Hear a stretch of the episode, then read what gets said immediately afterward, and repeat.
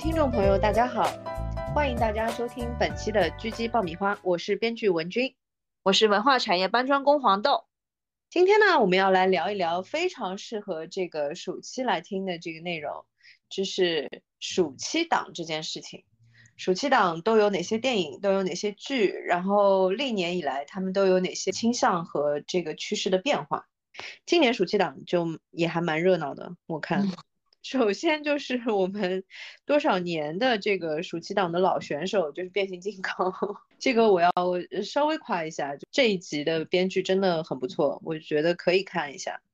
嗯，不比第一集的那个剧本差，而且就是导演啊什么都换过了。呃，个人觉得非常好，而且他走的是美国的那个黄金时代的点，就是九九十年代的时候。它的整个故事是发生在美国的九十年代，这算不算前传呢？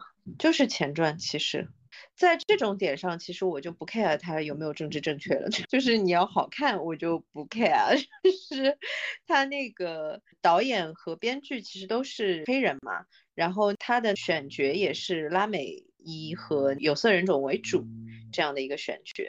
嗯，但是因为他做的很好，其实我是不 care 他有没有政治正确的 倾向，这个无所谓的。我觉得对观众来说，其实真的是无所谓的一件事情。你只要演员好看就可以，不要让我看难看的，特别是不要让我花钱看难看的。谢谢。这个点上真的是过不去了。就是我唯一歧视的就是丑的。暑期档通常都会有不少的这种大片，往年基本上都是这个趋势。那呃，中间经历了一个疫情的这个过程，其实有两年的暑期档几乎就没有了。那么今年很高兴看到，其实基本上是回到了原来的这个趋势。通常呢，会有一些像《侏罗纪世界》啊，呃，《变形金刚》啊，包括我记得好像《银河护卫队》也是的，就是这种大 IP，然后又是动作类的这种影片，都是在暑期档。我记得更早的时候，好像喜剧类的也比较多，就是比较适合这种合家欢的类型的也比较多。这几年反而少了。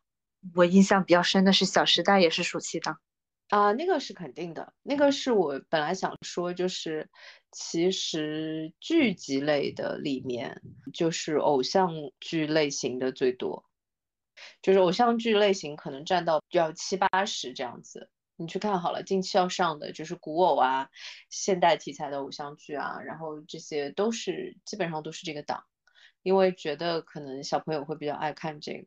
虽然我个人不是很理解，不过我就我不理解这是个什么收视，就是对收视的这个判断啊。但是基本上他们是赶着这样来上的。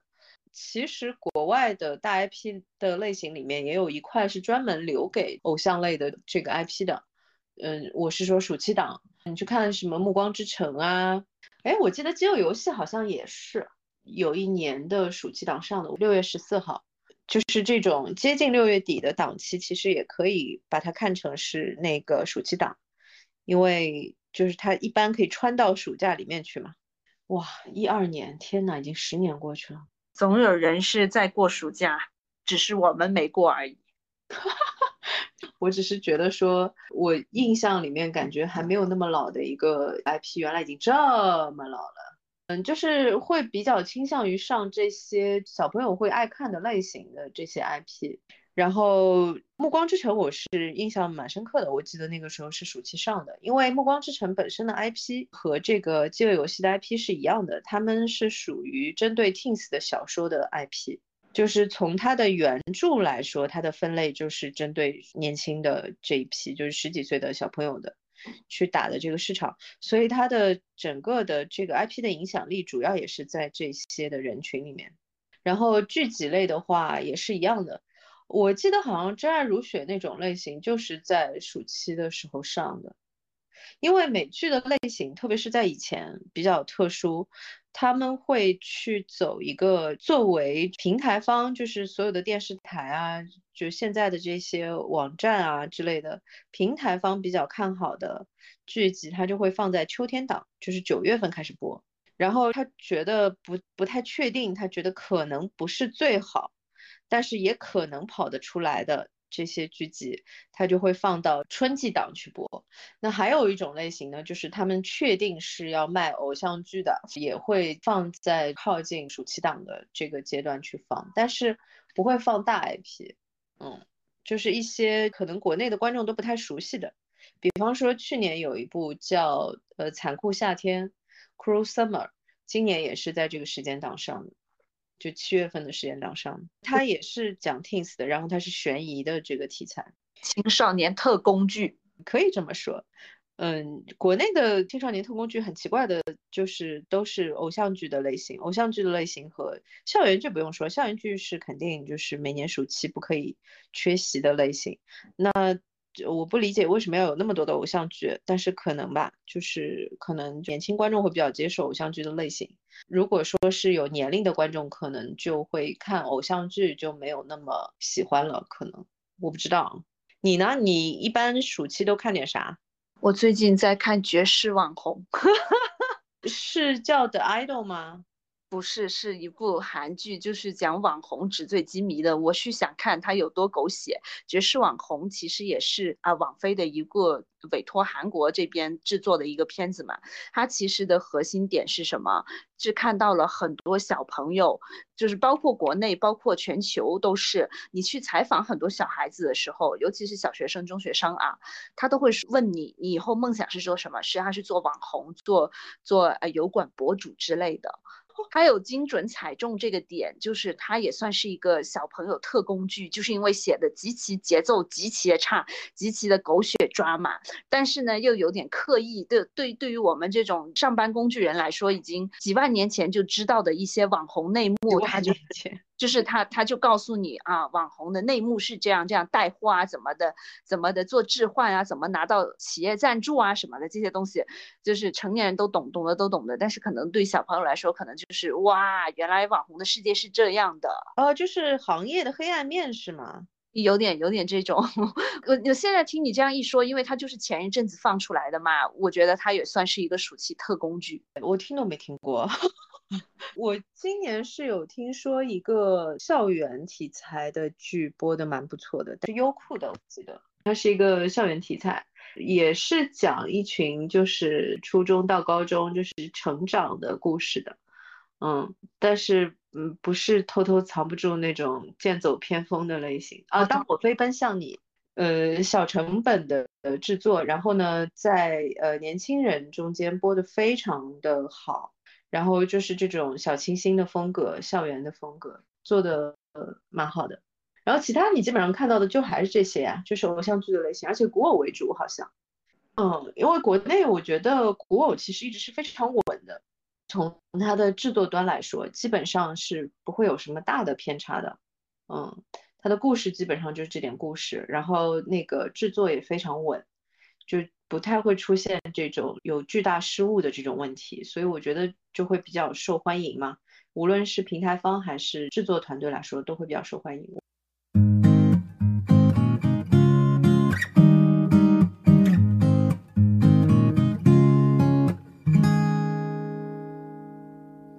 我们还是来聊一下电影吧，因为我觉得可能大家都会有一个说现在去选什么样的电影的这个问题。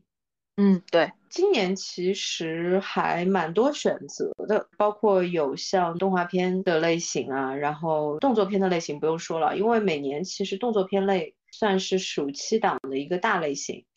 嗯，但是我个人的感受是说，国产的动作片好像这几年就是慢慢慢慢的在淡出，但是呢，我看了一下，好像香港动作片依然是这个倾向性。嗯，就是你看扫毒也是马上要上了，然后就是基本上每一年好像感觉就香港的这些动作片的类型还是喜欢在这个暑期档上的，嗯，但大陆这边的制作团队做的就比较少。往年其实也不是往年，就是大概要十年前，其实暑期档是动作片竞争非常激烈的一个一个档。我插播一下，我很想问一下，动作为什么动作片喜欢暑期档？因为如果你不拍血腥，你只是拍那些好看的动作场面的话，呃，其实它是非常合家欢的类型。这个是为什么它挪动的时候挪去的是新年档？我个人觉得是因为现在的动作片投入越来越大了，然后导致暑期档虽然它的整个时间跨度长，但是它没有像新年档可以支撑它这么大的一个成本投入的票房回收，就不像这个春节档嘛。春节档其实大家真的会很喜欢去电影院来过这个节日。那么暑期呢，其实主要还是属于这个年轻人的可以多出去娱乐啊这样的一个时间段。然后这个对于动作大片来说，它的消费可能不算特别强，嗯嗯，这个类型来说，所以现在基本上很多都挪到了那个春节档。但是你看，其实美国那边的影片的那个排期就还挺明显的，基本上很多的动作大片类还是在暑期档。嗯，他们会选择说，比方说五月，因为我们这里的排期跟他们排期不太一样啊，他们的排期通常一个电影。就是商业大片的类型，他们通常一个电影的排期会长达将近半年，这么长？对，他一直到就是将近半年的时间，依然有部分影院是在映的。然后呢，它的主排期的时间，也就是说它的电影在多个影院都在上的这种，就是主要排期的这种档期，通常也会长达三个月。所以对他们来说，打暑期档等于是从五月底就开始打了。哦，贯穿整个暑假，对，然后就穿到整个暑假过完这样子。其实我觉得《银河护卫队》挺明显的，《银河护卫队》可能大家都不知道我在说什么，因为因为那个是角色有名，这个 IP 好像没什么名气，所有人记得的就是那个星爵和 Groot，还有经典老歌啦，他他要特地加经典老歌。嗯，对对对。呃，就是好像我每次看变形金刚的时候，我都是会最喜欢还是擎天柱和大黄蜂嘛，这个没办法。嗯嗯。然后它其实每一年的印法其实就是这样印的，它第一年的时候是在八月头，就是八月一号这种时间上映，然后后面的第二年、第三年全都是在五月份上映的，然后就是穿过整个暑期档这样子，在国外的话。它穿过整个暑期档，呃，国内的话其实就不太会有这么长的一个档期给到它，可能最多也就是一个月多一点这样子，嗯。然后那个《侏罗纪世界》也是特别典型的暑期档的电影，嗯，这些大的动作 IP 其实我觉得还是蛮好看的，而且虽然《侏罗纪》比较血腥一点，但是感觉好像还是在合家欢的这个类型里面，就还是大家会带小朋友一起去看的。我觉得还有一种可能性是，小朋友真的很喜欢恐龙。是的呀，有没有？就很喜欢恐龙。虽然那个电影里的恐龙就很吓人，然后会咬人啊这样子，但是还是很喜欢恐龙。这个是我不太理解，这个可能要请教一些心理学 方面的这个，就不为什么呢？因为我们家小朋友也喜欢恐龙，那没有到三岁，然后超级喜欢恐龙，而且就是越吓人越好，那个恐龙长得越吓人。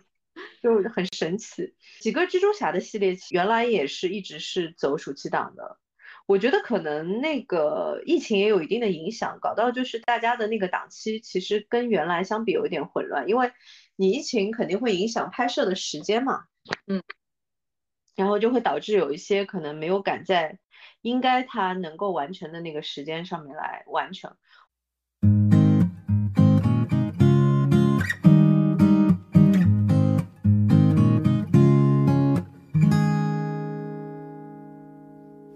我们稍微细节聊一下几个，其实从往年来说还比较喜欢的这个暑期档的大 IP 的类型。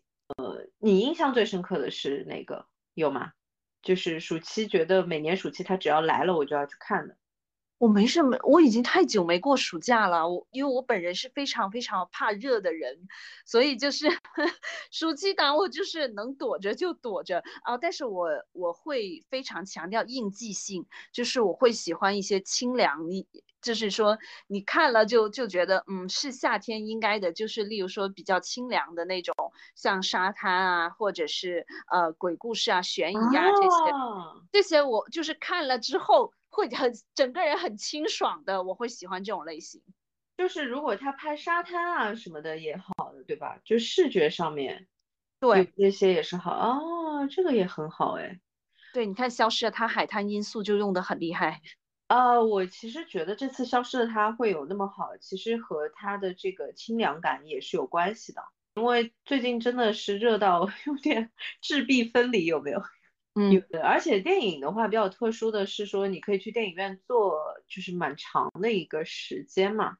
那么很多的电影院又是空调打的特别低，然后那个感觉就特别舒适。其实你说到的这个点，我之前也是在查资料，因为我印象当中好像恐怖片确实是应该有有这个暑期档的这个概念的，但是我去查了一下，真的大部分还是在。万圣节的档期，就西方万圣节会比较应景嘛，我们东方这边可能就是那个呃七月十四这种。哎，我们的鬼节是在七月十四啊，就是七月十四农历啊。这个点上也有点神奇，就所以，我以前记得我小时候看 TVB，就是 TVB 的夏夏天就很爱放一些，就是有点呃恐怖悬疑类的这种呃电视剧什么的。有的时候也周末也会放电影，就什么七姐妹什么的吧，我就记得是是这种类型的。我可能之前恐怖片看的还是不够多，但是我记得是夏天是会去把一些经典的类型的恐怖片翻出来再看一下的，以至于我在查资料之前感觉是不是《电锯惊魂》系列其实是暑期档。后来发现说，可能只是我每年暑期会喜欢把它翻出来看一下。哎，你你不觉得这种就是物理降温吗？是很物理降温啊。然后我后来又去查了异形嘛，嗯，然后因为呃异形那个类型，其实我我不知道该说什么。我觉得这种就我不确定为什么，但是这种类型，就像异形也好像那个侏罗纪世界也好。因为异形这个 IP 也是后来就是像什么铁血战士啊什么的，就是它有拓展出来的其他的那些大的 IP 嘛，包括侏罗纪公园，后来又开发了侏罗纪世界嘛，感觉这些的类型的其实不算严格意义上的恐怖片的类型，但是呢又是有一点血腥的，然后呢就很喜欢放在暑期档这种时间，反而就是像电锯惊魂。可能是因为异形也好啊，像那个侏罗纪公园、侏罗纪世界这些，其实都一看就知道是编的啊。有没有可能？因为《电锯惊魂》这个类型还是比较落地的嘛。呃，《电锯惊魂》的剧本写的真的非常好。我经常有的时候聊剧本的时候，会拿《电锯惊魂一》的那个剧本的开场做举例。写的非常的好，他是从这个人的一个主观视角的角度去写的。他是先写一盏摇晃的灯哦，我记得了，还有链子，是不是？呃，是这样的，他是先看到灯光，然后在这个摇晃的灯光里面，发现自己躺在一个浴缸里，嗯，然后呢，才发现说，因为你要。这个往下看才能看到自己腿其实是被锁住的嘛？嗯，就是光是那个摇晃的灯光的那个写法就已经很清凉，说实话，代入感又非常强。嗯，我是很喜欢拿那个举例的，我觉得那个是非常完美的，就是恐怖片的一个开头，因为它没有任何的这种夸张的东西，它就是一个灯光的一个描写，所有的人都知道你在写什么。嗯，然后镜头感又非常强。你基本上看到那个剧本，哪怕没有特别多的实战经验的导演，那个镜头绝对拍得出来。你只要跟着他的那个描述拍就行了。啊，这证明这个编剧很老道。对，其实你刚才在说那个沙滩的那个那个感觉的东西啊，我在想，其实变形金刚一的时候，变形金刚一的导演是迈克尔贝嘛？迈克尔贝其实是非常商业的一个导演，他在这个之外，主要拍的都是一些广告大片，就比方说维密每一年的。那个广告啊之类的，就是有一些奢侈品牌的每一年的广告也会找他拍嘛。嗯，我觉得他其实在变形金刚一的时候，就是包括呃女主角的那个选角，包括就是他的那个拍法，其实都蛮好看的，就是视觉清凉是吧？对，视觉非常清凉，就很喜欢。而且他的一的时候，因为剧本没有什么问题嘛，所以你在看拍摄的时候的那种感觉就很好。就是不用去在意那些剧情的东西，因为它的剧情没有什么太多的让你不舒服的地方，所以你就是在看那些很美的镜头，就是人也很漂亮。然后那个时候我印象很深刻，因为 Megan Fox 有一个，就那个女主角有一个非常从现在来说可能会被人 diss 是南宁啊，但是就是有一个我很个人很喜欢的一个镜头是。他在修车嘛，就是那个车坏了，然后他把那个车的那个前面的那个翻盖翻起来，然后就从他的腿部拍上去的那样一个镜头，然后拍到了他的腹肌嘛，嗯，就没有拍任何的那种，就就你懂的，就是没有 taste 的那种，就就 没没有说 要拍露的点没有，但是就是很健康，发现说哦，原来就是可以这么健康又这么性感，就是适合夏天。哦，很夏天，古铜色的肌肤，然后有腹肌，腹肌很漂亮那个形状，然后腿很长，然后最后镜头摇到他脸上，又是就是特别特别阳光的一个表情嘛，哦，那个印象好深刻啊，觉得就很美。哎，说着说着想要去把它翻出来再看一遍。从这个角度上来说，虽然今年的这一集也不错，但是之后的我个人认为啊，所有人的这个。女主角都没有再突破过 Megan Fox，说实话，嗯，就是这行业内八卦说他后来因为跟迈克尔贝闹决裂了嘛，嗯，然后就没有拍后面的这个变形金刚，很可惜，嗯，然后整个 IP 嘛，说实话这个运气也是不大好，就 二的时候遇到行业罢工嘛，然后到三的时候这个东西呢，其实说实话这个就是真的每个故事有每个故事的命运了，其实在一的时候起头起的很好的。然后到二的时候呢，因为其实是没有编剧，很混乱，就是随便传了个故事的感觉。就我当时看的时候，感觉只有半个故事。天呐，然后角色也都是就是非常的自相矛盾。Anyway，然后女主角又换了，就就给人的感觉整个组就是很混乱，剧本呢也是半生不熟的。然后呢，女主角们又换了，呃，男主角的这个和第一部的这个连贯性又没有那么强。整个故事就就塌掉了，塌掉了之后呢，到第三部你要去救回来，这个事情就很困难了。嗯。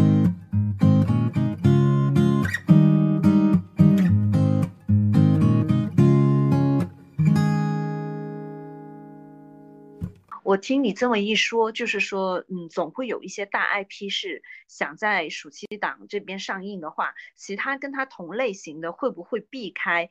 以及就是说，你既然是大 IP，那跟你共存的可能是一些细分领域的戏，就例如我们说这种校园偶像剧类型的呃电影就不怕，还有就是固定的就是小朋友电影，对不对？呃，小朋友电影是肯定的，我觉得就好像就是新年档是为合家欢准备的。其实暑期档就是为小朋友准备的，所以我那个时候在做这一期节目之前，不是去查资料嘛，就是我发现说，原来《侏罗纪》这个 IP 系列真的全都是打在暑期档，我真的很惊讶。就我虽然同意，就是说所有的小朋友都很喜欢恐龙，但是这个。真的有点吓人吧？有没有？有一点，但他们好像也还好，就是我觉得小朋友也还好，因为之前带小朋友去那个自然历史博物馆嘛，它有那个大的那个恐龙的那个骨架嘛，嗯，我我没觉得小朋友害怕，很神奇这件事情，可能他们也觉得这个不是生活当中会遇到的一个威胁，他们也觉得可能这个是有距离感的，就是比较假的东西。所以就没有特别害怕啊之类的，就也蛮可爱的。暑期档其实主要就是属于小朋友的，所以我一直觉得比较神奇的是《熊出没》系列，《熊出没》系列年年都是去今年档去跟所有的那些大片正面冲撞嘛。嗯嗯。对，这个真的是很拽的一件事情，就是到现在依然很稳。嗯。好像有多少年全都是票房第五名。嗯。就永远的老五这样子，特别拽。嗯，就不会怎么输的，就是很有信心，知道自己的大概表现是什么。我觉得这个也很厉害。呃，说回暑期档，暑期档其实今年的话，小朋友的选择还蛮多的，就除了像变形金刚啊，银河护卫队还在上吗？应该已经不上了。像那个蜘蛛侠其实还在上，然后那个呃疯狂元素城也还在上，那个也是动画片。然后长安三万里也是最近也上了，也是动画片。其实今年比较遗憾的是《大圣归来》的导演的那个深海，呃，深海放在的是春节档，我记得。对的，放在了春节档。个人觉得他放在春节档，其实对他还是有点辛苦的。嗯嗯，因为暑期档其实会更加对动画片比较友好一点。往年其实我个人觉得喜剧类的多，也是这个同样的因素，因为喜剧类的其实你不怕给小孩子看嘛，嗯，它通常都是没有那些小孩子不不太好看的那些元素的，就是像什么血腥啊，像那些什么恐怖啊，就是画面刺激啊，什么都没有的。所以就是喜剧类型，其实以前也是暑期档比较多的类型。我们这边暑期档的电影倒是很少走偶像剧的类型，好像这已经退出竞争的感觉。我目前看到的就是还有两部，就是还算是挺大片类型的，但是感觉好像啊中国的票房一般啊，包括这个闪电侠，包括夺宝奇兵五。啊，夺宝奇兵其实也是大 IP 的那种，对呀，动作片大 IP 的类型。哎，夺宝奇兵竟然不好吗？感觉印的也一般，我都没有听过。对，热映中没有包括他，因为那个变形金刚是属于，就是我个人觉得啊，如果你看排期也能看出来，虽然就是说被他连续三部的前面的这个 打击毁到，大家都觉得他做的不好嘛。但是他依然在孩子和这个成年人的心目当中是有一定的 IP 影响力的。嗯，哪怕是我自己也是，就是你变形金刚只要上了，我还是会找机会去电影院看一下的。我哪怕去看个擎天柱变身也是好的。这个问题我之前被朋友鄙视嘛，你作为一个职业编剧，你怎么可以这么没有追求？你怎么可以连这种就是只剩下视觉刺激的那么爱看？我说是的，是的，我说我错了，我说我就差没有真的去买一台大黄蜂。这种感觉对于人的吸引力是蛮好的，因为它线下还有联动嘛，就你你这可以去买周边什么的。对，而且这个其实很有趣的一个点就是它和产业的连接的问题，因为变形金刚系列其实是车嘛。其实说实话，它的主角就是那些车嘛，不是人类角色。所以就是说，你是哪个厂牌的车，其实也很重要。我们当年那个时候还在看动画片版的时候，那个时候大黄蜂是一台大众的那个甲壳虫，嗯，后来电影换了赞助商嘛，就必须要换成通用的车了。嗯嗯，其实对甲壳虫还是蛮怀念的。嗯，这种就是谁冠名给谁。但今年好像这一部大众有冠名，好像有给钱。然后之前我记得是哪一部的变形金刚里面是有出现舒化奶啊？是我印有印象是二或者是三吧，我已经忘记了。我我是印象中有的，那是中国企业到处去赞助的时代。对，那一部分就是在香港拍的嘛，然后找的其实是一个亚裔的演员，然后他在电梯里面。说不要影响我，让我把我的舒化奶喝完，就蛮好笑的。这个类型其实你看他们整个趋势来说，其实还蛮有趣的。从这个角度来说，其实暑期档确实是比较友好小朋友。成年人如果是去暑期档的时间看电影、看排期的话，就基本上是沾小朋友的光。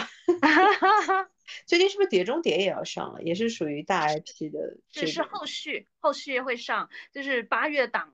八月档的话，其实还蛮多要即将上映的，就是大家要来抢的档。我我就是包括那个《碟中谍七》啊，还有《封神》第一部，还有就是这个黄渤和王一博主演《热烈》，然后还有《超人一家人》、《芭比》，是速激，速激 在很后面啊，现在还没看到呢哈。速激很快了呀，即将上映的是最离我们最近的是七月十四的。芭比这个 IP 也很神奇哦，嗯，芭比这个 IP 竟然是打的暑期档啊，我觉得好神奇。我觉得可能他们的这种政治正确已经完全脑残了吧？这不是奥本海默也是暑期档吗？奥本海默还是大片的类型好吗？我谢谢你，那个是有视觉刺激的。就我那个时候，我个人非常喜欢的一位导演对我说的，他说：“人家花几个亿拍的片，不是让你买张碟在家里看，绝对不可以，是吧？” 对，就是这种就视效上面啊，或者是动作设计上面，它是有真的花钱下去的这种片，就是像奥本海姆这种，它其实就不是让你在家看的，所以它肯定是找大的档期去上的。嗯，它不可能是。水花都建不起来的那种档期去上的，因为它那个成本太高了呀。嗯嗯，它肯定是呃需要大家去电影院支持它，才有可能去把它那个成本收回来嘛。我看看我还有什么比较期待一点的。就我们说的很多很多，嗯，小朋友很期待，或者是中学生吧，查阿二中这个，查阿二中现在以点映都已经两千多万票房了，哈，是个是个动画片，呃，好像是哪吒那个团队做的，查二中是吧？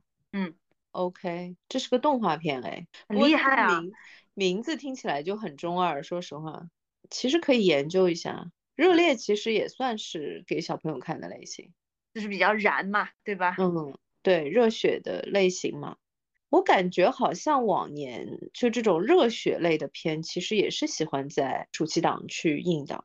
嗯，然后我印象当中总觉得那个时候《灌篮高手》其实在暑期的时候看的很多，但后来我发现其实不是的。以前的电视剧的排片，它有一个比较暑期的做法是，它会把那些本来都是一天放一集的动画片，一天可能连续放多少集那样子。有《甄嬛传》这种，就是可以二十四小时轮播这之类的。呃，轮播已经是后来了。我说的是说，就是连放四集，然后某一个动画片或者是真人的那个剧集类，然后它连播多少集，连播多少集这样子。你会有一个印象，好像我是每一年的暑期都会看这个片，但其实它并不是它的正常档期里面播的这个时间。我看了一下这个热映的这个《沙丘》也是，《沙丘》这次中国竟然是同步啊！哈，我们有的聊。沙丘二吗？不是还没开始吗？嗯，沙丘二，但是它是那个新热预告。嗯，预告啦，预告啦。嗯，快了，快了，快了。嗯，你刚才说的那个，包括碟中谍啊，包括那个，呃，扫毒还没有上吗？扫毒不是已经上了吗？上了，上了。我都。热烈也是在那个还没上呢，对吧？热烈是讲什么的？来，热烈讲的是街舞，哦街舞黄老炮黄渤偶遇卖。偶遇卖艺少年王一博，适合适合适合，我是说适合王一博。嗯，对，这个很适合王一博本身的人设嘛。对对对对对，呃，他的专业技能都是这个方向的嘛。他本身就是跳这个，而且他跳的也挺好的。这个倒是让我想起《街舞青春》那个那个系列的 IP。哎，这挥舞汗水就是那种青春洋溢的节奏和肉体。嗯哦，走的也是这种燃向的感觉的，然后舞蹈又很漂亮。歌舞青春也是很多年嘛，一个是歌舞青春，还有一个是什么？反正就是也是两个 IP 大的 IP，很多年都是走的暑期档。还有就是唱歌的类型。啊，你是说歌舞片这种类型吗？呃，不是，歌舞歌舞片是歌舞片，就音乐剧类的电影，那个是另外一个类型。就我说的就是那个，就像歌舞青春，还有那个呃，拉拉嘞，不是拉拉嘞，那个 pitch，我不知道中文，等一下。Perfect pitch 是什么完美音调什么的？对对对对，那个也是走的暑期档嘛。嗯，就是芭比也是有歌和舞的。啊，芭比是有歌和舞的。啊，就是呃，他们最新放出来的片花，就是高司令在在唱歌，高司令在 唱歌啊，好的，就就你看，就是他们穿着也很清凉啊，就很适合我们夏天。这个让我想起，其实国外还有一个类型的系列，就是他们的那个校园题材，有一个系列是什么呢？就是走这种燃向的，就是好莱坞的类型片里面。他们有一个类型的这个就是燃向，很多都是真实事件啊，比方说什么带领一个比较差的小学的学生一起组成了一个什么交响乐队，然后然后最后冲入了什么什么地方的决赛这种。还有我之前看了一个是那个也是个真事儿，就是这是一个社区的中学的一个老师，然后呢他是教国际象棋的。然后就是带着这样一支就问题儿童军团也是，啊，这个叙事论调是很适合，对吧？这个就也非常的夏天嘛。然后这个类型就是燃向的这个类型的话，我又想到了那个什么，但是我要确认一下那个是不是在暑期播的。但是我现在这样想的话，觉得它应该是属于暑期档比较容易出得来的这个类型，就是后羿弃兵。啊，Queen's Gambit，我看一下，但是它有可能是九月份的剧，因为就我刚才跟你说的那个原因嘛，就是他们比较看好的，一般都是秋季档，对，十月，十月份，对对，十月份那个十月份的，它就是秋季档的剧集嘛。嗯，就他们这个排片其实还是很受传统的那个电视台的排片思路的这个影响的，所以它是分秋季档跟春季档的。它春季档的剧集一般就会比较短，就会没有那么大的投入。然后也是他们相对没有那么看好的类型的剧集，秋季档呢就是投入也很大，通常集数也更多一些，也是他们会比较看好的类型。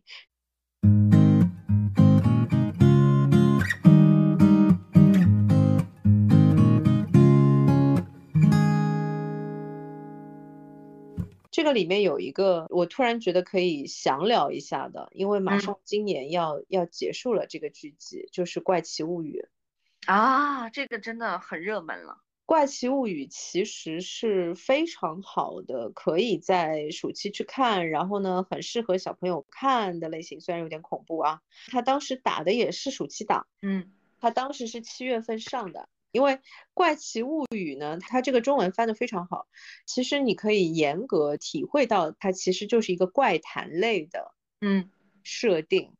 然后他走的故事也是这个方向的，其实我还蛮推荐的，就是可以暑期的时候陪小朋友看一看，但小朋友年纪不要太小，可能会被吓到。我仔细想了一下，还是有点血腥场面，但就跟那个《侏罗纪世界》一样嘛，就说不定小朋友也不觉得害怕，就觉得好笑，可能。那得十十几岁以上吧，十十二三岁以上吧，跟主角差不多年龄的。对他，其实，在一开始的时候，就是说一群这样的小朋友，那个时候还小嘞，那个时候只有初中嘛，这一群主角，嗯，就是都是很小的小孩子，然后中间有一个小孩子晚上回去晚了就失踪了，就很像坊间专门用来吓小朋友的那种传说啊，晚上不可以晚回家，从这个意义上来说，还有点教育意义。呃，就大概就是这样一个设定。然后他妈妈呢，一开始警察啊之类的，就是大家都发动就各种的人去找嘛。但是警察的感觉也好，当地的这个居民的感觉也好，都觉得这个孩子基本上就是不太可能了，可能就找不到了。他妈妈呢，就是不愿意放弃，而且呢，他在房间里面好像有听到这个孩子跟自己说话的声音。嗯，然后呢，他其实是走的有一点。这个民间怪谈，然后又走的有一点科幻的类型的这样的一个故事，它其实说的是等于是平行空间的这样的一个怪物，这样的一个生物体，然后对这个地区所实施的这样的一种攻击嘛。整个故事其实主要的质感还是在这种青春啊、友情啊这种方向上面。就蛮适合小朋友看的，而且它主角也是一群小朋友嘛。这个剧集呢，我要说一个八卦了，你看它映的时间有没有？就是一看就属于不受平台待见的。哦，是是是，如果你说秋季档是最核心的话，那确实它不算受待见。它的播出时间就很奇怪，这个时间一看就是属于平台想了想，算了，播掉算了。就是 反正应该好也好不到哪里去，这种感觉就反正赶紧播掉了，就播了一个很奇怪的这个档。然后呢，因为 这个男演员有一次去上那个谈话类节目的时候说到这个事情，当时不受待见到什么程度呢？其实这个剧集已经开始播了，然后已经开始宣传了，他们呢是没有接到 通知的，没有任何通告是吧？哈，没有通知他们，因为也没有安排说让他去上什么什么节目啊之类的，就是没有通告。然后呢，他是看到了广告牌才知道说啊播了，就很好笑，但是没有想到播出效果非常好。我个人觉得其实和他暑期档的排期是很有关系的，嗯，因为你看它集中了很多我们在过暑假的时候喜欢的元素，什么呢？这些民间怪谈啊，然后又是这种小朋友的友情啊。它集中了很多，我觉得在暑期的这段时间会给到人很多的共鸣的这种元素。嗯，当时就播的特别好，而且它当时其实算是第一个把八十年代元素那个质感特别好这样的一个剧集嘛。嗯，然后当时播的时候也是创造了奈飞的奇迹。今年要最后一季了，就我还蛮推荐大家，而且它背后那个世界观的那个结构做的也很好，我还蛮推荐大家去把它看掉的。这一部《怪奇物语》第一季在豆瓣的评分是九点零分，而且标记得是四十点三万人看过，真的已经是一个非常好的数据了。对，我觉得就很合适，你知道吗？就是我当时看的时候，其实一开始打开的时候，因为它那个名字确实很奇怪，就说实话，其实中文名字对它非常的有加分。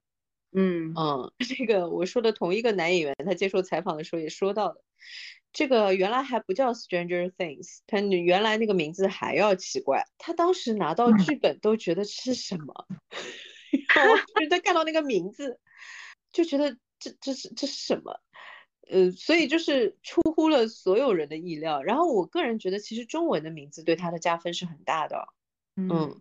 而且也很契合，因为《怪奇物语》这种说法，就是你看日剧有那个《世界奇妙物语》嘛，嗯嗯，就类似于这种怪谈的合集这样的一个类型的剧集嘛，所以我觉得大家是比较容易联想到它是个什么东西的。就我觉得《怪奇物语》这个翻译特别好，我觉得比它原名 在要好是吧？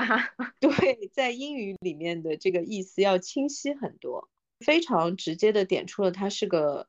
呃，什么样的内容，什么气质感觉的一个内容，我觉得这个其实是加分的，然后会有更多的人愿意去看这个东西。从这个角度来说呢，也是它上的档期其实就很契合它的内容。暑期其实你看看怪谈这种东西就挺愉快的，有没有？非常清，非常的清凉，就是对一下物理降温了，就是需要一些非自然产生的凉气，不费电是吗？唯唯唯一费的电是你打开电脑的那个那个电费，也可以去电影院了。电影院也有，你看那种呃，像《巨齿鲨二》这种，就明显就很适合夏天。对，就是这个也是一个类型，对不对？其实这个也是和那个《侏罗纪世界》和《侏罗纪公园》是一个类型的，其实，嗯。哎，但是为什么《侏罗纪公园》这个系列其实更加合家欢？我一直到现在就是我的感觉也是这样子。我觉得和他的人物结构，就是角色结构有一定的关系。他基本上走的都是亲情的那种结构。对，《巨齿鲨二》这种会更强调显呃人和这种怪物搏斗这种，主要还是因为我觉得可能是因为鲨鱼你在海边还是碰得到啦，恐龙你是见不到啊。哦，所以就没有那么吓人。在的东西，嗯，有道理。对，这就我之前说那个《电锯惊魂》就完全不能带小朋友看的类型，但是恐龙可以。对我当时第一次看《侏罗纪公园》的时候，我就震惊了，因为我那个时候已经有一定年纪了，就已经成年很很久了。然后我当时在看的时候无比的震惊，我在想这是一个给小朋友看的 IP，有没有搞错？但是我后来发现，就是真的小朋友就是看到恐龙，就是嗯不会害怕的，他们就觉得很大，然后很可爱这样子。而且就是你视觉效果和故事做得好的话，其实大人也很喜欢，非常喜欢。哦，那是，其实我觉得，呃，成年人就是包括家长啊什么的，他其实去看侏罗纪这种类型的，包括巨齿鲨啊什么的，他其实主要看的还是那些特效啊什么的嘛。嗯嗯，就看的是奇观嘛，我依然不知道小朋友看的是什么，可能是恐龙本身。我觉得就跟我看那个大黄蜂和擎天柱去变形是，嗯，就我我买单买的是什么？我看变形金刚，我买单买的是看变形啊，特效特效就是对我看的是那些包括汽车人那些角色，我确实很喜欢。先剧透一下，这一集里面的主角是幻影嘛？嗯。然后做的那种就是有点贱兮兮的那个感觉，就做的也蛮好的。你是不是有点惊讶？就是我说他贱兮兮的那种感觉。其实这这不很正常吗？就是死侍这种类型啊，就是对，证明了这种类型走得通的呀。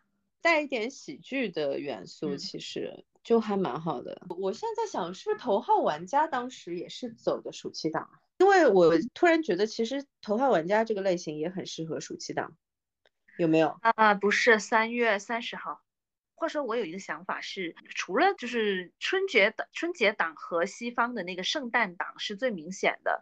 就有的时候，我就会觉得说，它指定要春节档或者暑期档上映的，是不是它的设置和它的服装什么的都都得更倾向这个季节性？因为我想到西方那些圣诞片，好像真的都是在穿冬装，因为它已经指定了，我就是要做圣诞特工片的话，就例如说《真爱至上》什么的，我就是要。纯粹的圣诞节氛围，我就是要穿冬装。那暑期档，我想到就是我脑海里的被迫想到的《小时代》，好像也是，就是有夏天有冬天，好像它就是那个是偶像都有类型嘛，《小时代》其实走的还是还是偶像剧的类型。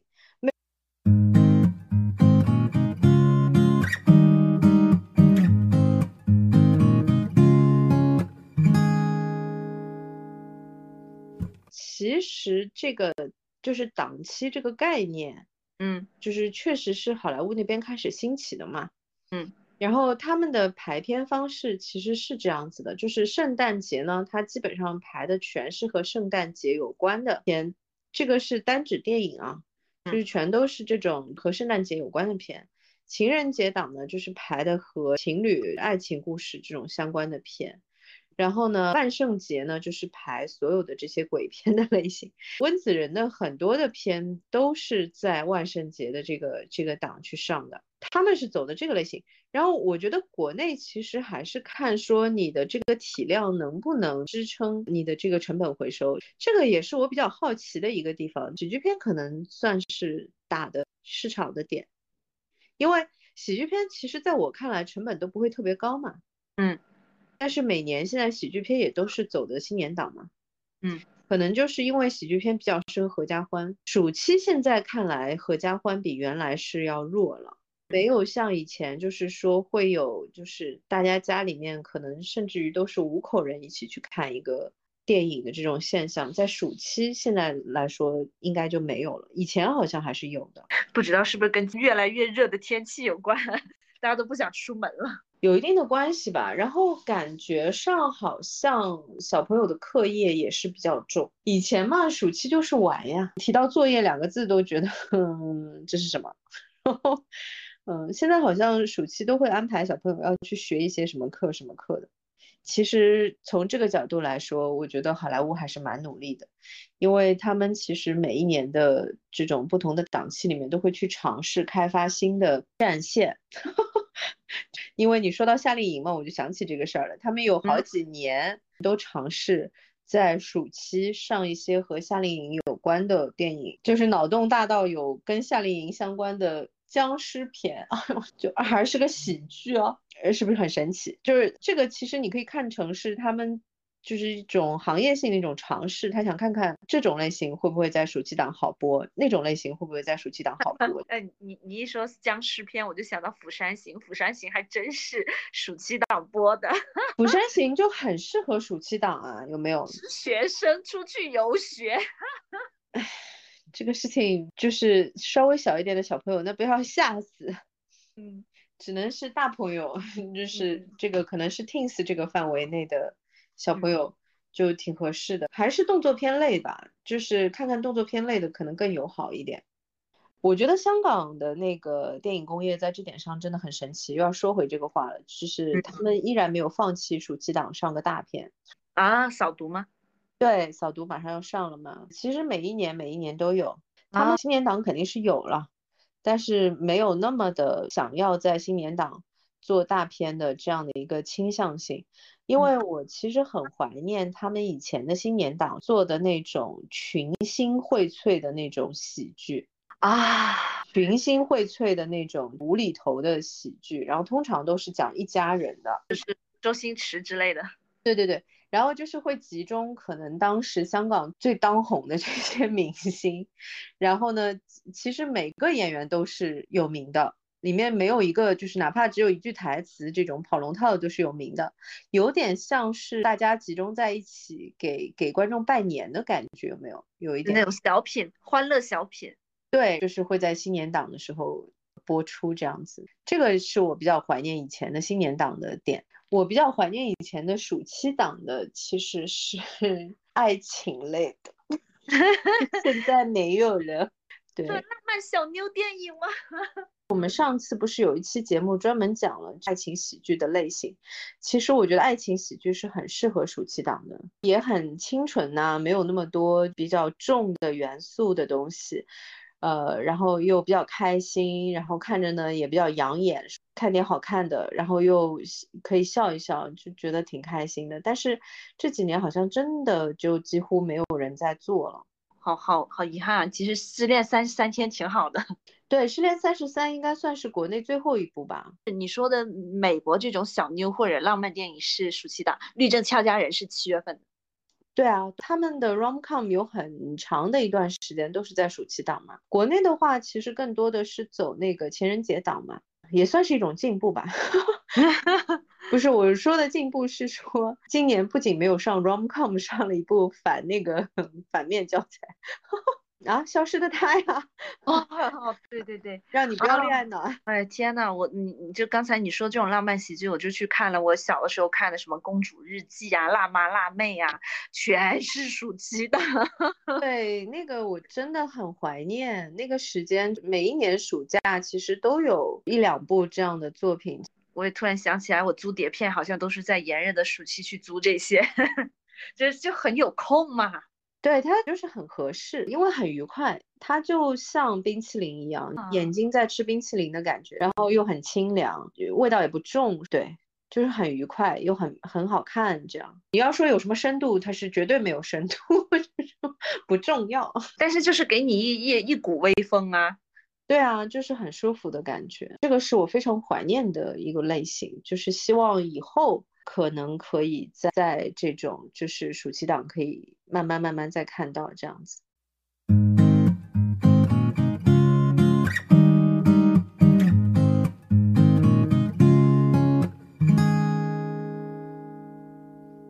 现在感觉就是说，你没有一点特效，没有一点就是特别抓马的剧情，好像大家也不乐意随便去电影院看了，就不会像呃以前这样，我去电影就是图个乐和图个轻松，哎，也有这种，但是好像也不是浪漫喜剧类型了，是合家欢或者是就是指定的喜剧，就是麻花、沈腾啊这种类型的喜剧，就是严格意义上的喜剧嘛。就是更多的是一种喜剧类型的片，其实对于创作者的挑战也是在这个方向上面的。你看他们其实就包括像《超能一家人》这种拍法，它其实也会叠加其他的元素，嗯，它也不是只有喜剧，它也有特效，然后也有就是动作戏嘛，就是就为了让大家看到更丰富的东西。我其实不确定啊，我不知道是不是说现在观众的要求真的会不太一样。我个人觉得其实还好，就是你如果是做一个浪漫爱情喜剧，然后在电影院映，其实只要这个片好看，我觉得是 OK 的。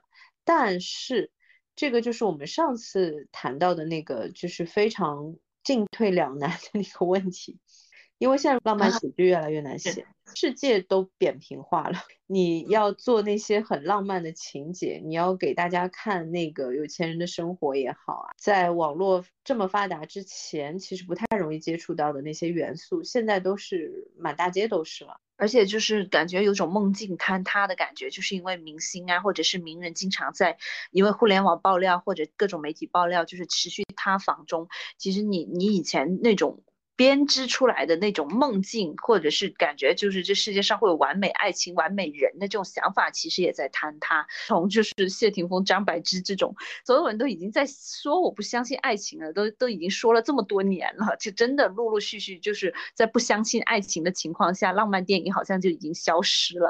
我记得就是之前我们最近那个项目嘛，就是和制片在聊说，就是想要一个什么样的男主角的设定的时候。他给了我一个描述，然后我说好的，我觉得是恋爱经历限制了我的想象力。从现实生活讲说是不可能的，对吧？这个人除了不存在，没有什么其他的缺点，是吧？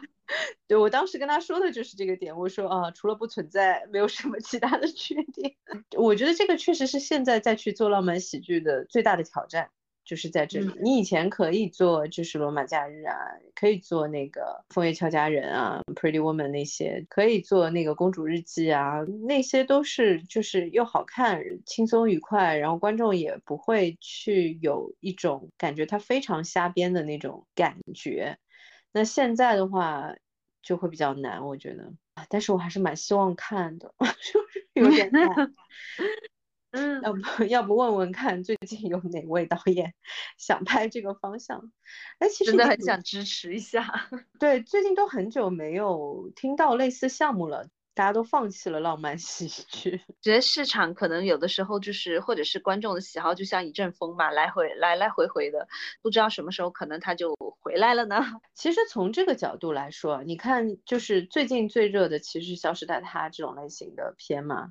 嗯嗯，其实它是和爱情喜剧其实是反的类型的，就就是那种关系写到，就是说这种梦幻是 绝对不存在的，完全反的类型的这种类型片，然后现在就蛮受欢迎的，所以看看这个趋势什么时候能回来吧。我觉得大家都有点累，其实其实看看小甜剧蛮好的，再看点苦大仇深的就更累了。对，我觉得现在大家其实想看一些爽剧的类型，但是很神奇，电影是这个倾向，但是剧集类并没有，剧集类依然是你看偶像剧为主，可能就是年轻观众的群体，他本身对于这种比较梦幻的设定的接受度就高很多。嗯，还没有被现实蹂躏是吧？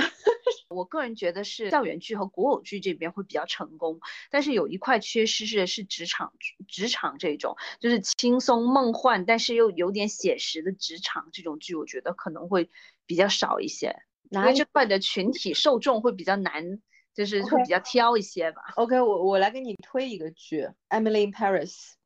我看了，我觉得很好笑。它是这个类型，它是一个轻松愉快的职场剧，又很浮夸。其其实它职场部分经常被人耻笑，但是我我看了就觉得就很好笑，而且法国人都在骂它，充满了对法国的一些刻板印象。但是我本人就是非法国人，本人看了之后就觉得很好笑。没有啊，他在法国印的也很，他播的也很好。但是就是就法国人在在推特疯狂骂。哦，那就是有一些就部分人群吧，就因为他在法国也有播嘛，然后他在法国播的数据也很好，应该我觉得应该感谢他，因为他其实重新带热了巴黎这个景点，嗯。说实话，本来已经没有那么热了，现在又重新带起来了，还不错。其实我觉得可以看一下，属于这种有点狗血、有点搞笑又非常漂亮的这种质感的一个剧。然后它是，我一下子想不起来那个中文名了，《Sex and City》啊，居然是这个团队吗？对，同一个团队，《欲望都市》的同一个团队的人做的，所以你看它那种轻喜剧的那种质感。跟欲望都市很像啊，对我就说为什么他的有一些跟现实根本就不可能的一些工作啊，或者是轻轻松松搞定工作这种东西很很很无厘头，很不可能。但是为什么我看的还是欲罢不能啊？原来是团队在这呢。对，这个团队很擅长写这种虚构现实主义。那个时候我记得是 Aaron Sorkin 在他的那个 newsroom 里面还吐槽过这个事情，因为他设计了一个情节，是那个女孩子去被一个那个欲望都市的一个。他们有这种主题大巴的旅行项目嘛？就是你作为去纽约旅游的那个客人。你可以买那个大巴的票，然后呢，他就带你走一圈欲望都市当时在纽约取景的那些地点，然后你就可以打卡。那个女主被这样的一台 大巴开过去，然后溅了一身水。这个也是欲望都市里面的反复在用的一个经典镜头，就是她穿了一个很美的裙子，结果被一个车开过去溅了一身水嘛。我就觉得 Aaron Sorkin 真的是讽刺拉满啊。然后我解释一下，这个是我很喜欢的一个编剧，他是拿过奥斯卡奖、拿过金球奖、拿过很多奖，是那个。点球成金，那个 Moneyball，反正很多篇的编剧，然后 他在 Newsroom 里面就就写了这样一段情节，这个女主当时被这个大巴溅到水之后，她的那个情绪就直接爆发了，因为她也是在新闻编辑部工作的嘛，但是她是视频类的新闻嘛，然后她就喊说这个。故事哪里就是 值得你们这样子了？他说这个女的就靠她写那个一星期篇的那个专栏，她是怎么挣到的这个钱，可以让她在纽约租得起一个房子？大巴在那里崩溃，就是狂吼，你知道吗？因为他说的是对的，虽然他那个其实是有原著的。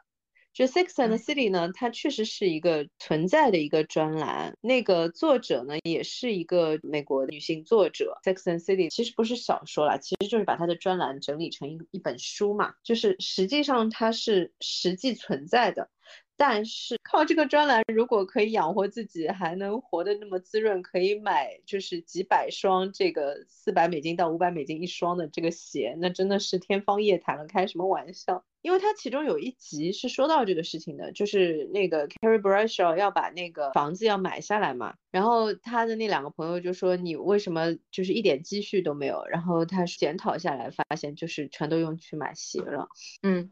然后他那个朋友还很嘲嘲的对他说：“对啊，你看这就是你房子的首付啊。”完了，你你现在低欲望的时候，就看了就会觉得特别讽刺。我在想，这现在这个场景再搬到大荧幕上，会被大家骂死。为什么？消费降级，就大家会想说，你多说几个省钱小妙招，我会更谢谢你。可是其实他们这一类的偏好看是好看在这种点上。就是他的那个不写实的部分，其实观众在这种点上是不会去深究说你挣的这个钱到底够不够你过这个日子的啊，这还是造梦，让人成功代入了，大家就不会怪罪了。Emily in Paris 其实比他们当时就是在做欲望都市的时候，其实相对好了一点，但是也依然是不大写实的。太理解了，太不现实了。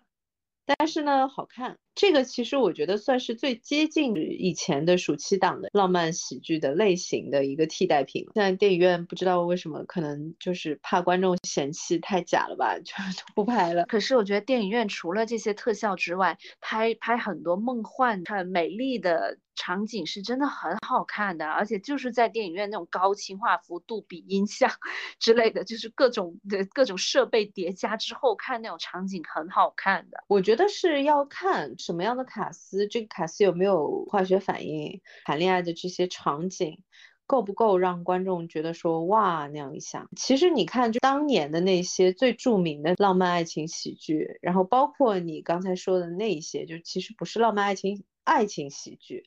就是那个公主日记啊什么的那些，嗯嗯，他其实成功都是成功在说他选的主角的那个质感特别的好，然后呢，他的景道具啊、服装啊都是做到绝了。其实 Emily in Paris 这组人，因为他们原来做的是欲望都市嘛。他们在这个系列里面选的也是同一个那个服装的那个设计。这个人的强大是说，他们当年在做《欲望都市》的时候，那个节目的 creator 就已经决定说，这个是美国的电视上面没有出现过的类型。他要做一个时尚大片，所以他选的这个服装指导呢就非常的强。在那个《欲望都市》第一季播出之后，所有的那些大牌全部都是主动给他们寄的，就是你你们看一下，我们下一季的这个衣服是这样子的，这些什么 Prada 啊，什么 Chanel 也好，就是你们想要什么样的，我们这些品牌当年有过的这些经典款，你们都可以说。就是我们都愿意拿出来，这个服装指导到后来就是可以强势到他们来挑大牌。其实你看 Emily in Paris 也能看出来，她的造型确实做的视觉盛宴，对，非常美。这个也很推荐。如果是女性观众自己想看一看呢，其实我还是蛮推荐 Emily in Paris 的，特别是在暑期这种时间，大家除了看片之外呢，还可以看看穿搭。比较想要告别 单身的男性听众。也可以去看一下，它里面的其实几个男性角色的造型做的也非常好，还有你可以看得到，就是女孩子所喜欢的是什么。其实很多时候不是说呃贵或者是便宜的问题，而是说它的这种搭配啊，它对于细节的这种讲究到底是什么，以及所有的这些品牌为什么就是会有女孩子去喜欢他们。然后如果是十四五岁以上的小朋友呢，其实我是蛮推荐。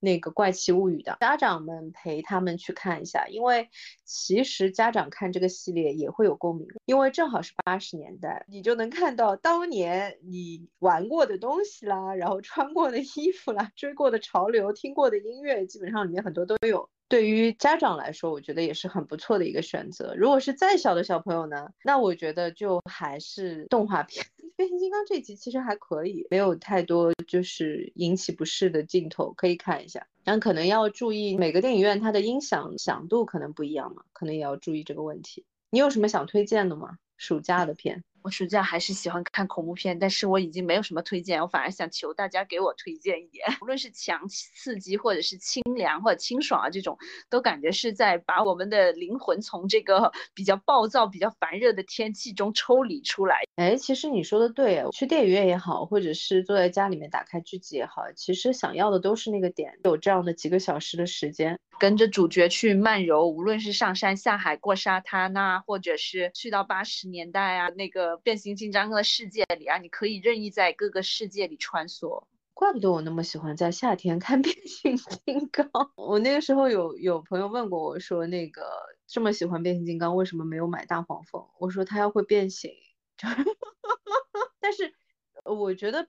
科科技进步的有一个比较神奇的点，就是说它可能还不会变形，但是它可能已经是个 AI 了，这倒是有可能。嗯，这个让我想起一个非常古早的剧集，八十年代的一个科幻类的一个剧集，就是一台会说话的车，是一个 AI。然后这个男演员非常有名，后来去演了那个 Baywatch 海滩救护队。他以前是这个我说的这个车会说话的这个剧集的主演。David Hasselhoff，他在《银河护卫队》里面有出现，《Night Rider》这个是中国少数引进的美剧之一，好久啦，《Night Rider》后来有重拍过，《霹雳游侠》。然后他那个系列至少在当时来说拍的还蛮好的，应该是从日本批发过去的那个 IP，那个是叫《机械战警》吗？以前也是经常在暑期播的，以前的那个电影其实播的也不错，而且我记得应该是在《西部世界》里面演黑衣人的那个人演的，老的那个，就你能感觉出来他是暑期档的电影呀。哎，现在也不拍了，可能票房不是特别好吧。哎，话说你有没有觉得好像暑期档什么片子包容度还是挺高的，但是好像就是没有悲情片，不太适合看现实主义题材吗？但是王宝强的八角笼中还还蛮最近，但是他那个也是带动作的呀，也是动作加燃相，可能对啊，那个也是动作加燃相的一个元素嘛，就不会那么苦啊，不会还是得稀释。本来暑期蛮好的，过个假期，然后给我看个那么苦的。呃，我假期的心情就不行了，我就觉得好像这种悲情的，好像更适合冬天。冬天呢，其实也不是很合适。到年终了，你本来也很累，然后小朋友呢，其实也很忙，比较苦的类型就还是放在春秋季，可能大家接受度会相对高一点。然后，所以我其实一直觉得很神奇，就是国外的恐怖片非常坚持要在 冬天这个时间上，就我已经不行了，然后你还要吓我，可能是因为有暖气吧。这就跟东北人喜欢在暖气房里吃冰淇淋一样，不是南方人能够想象的。嗯，我其实也希望大家能够呃给我们一些反馈，就是你夏天印象最深刻的电影或者电视剧是什么呢？呃，欢迎大家给我们留言。那今天要不就先到这里，我们下期再见，下期再见，拜拜，拜拜。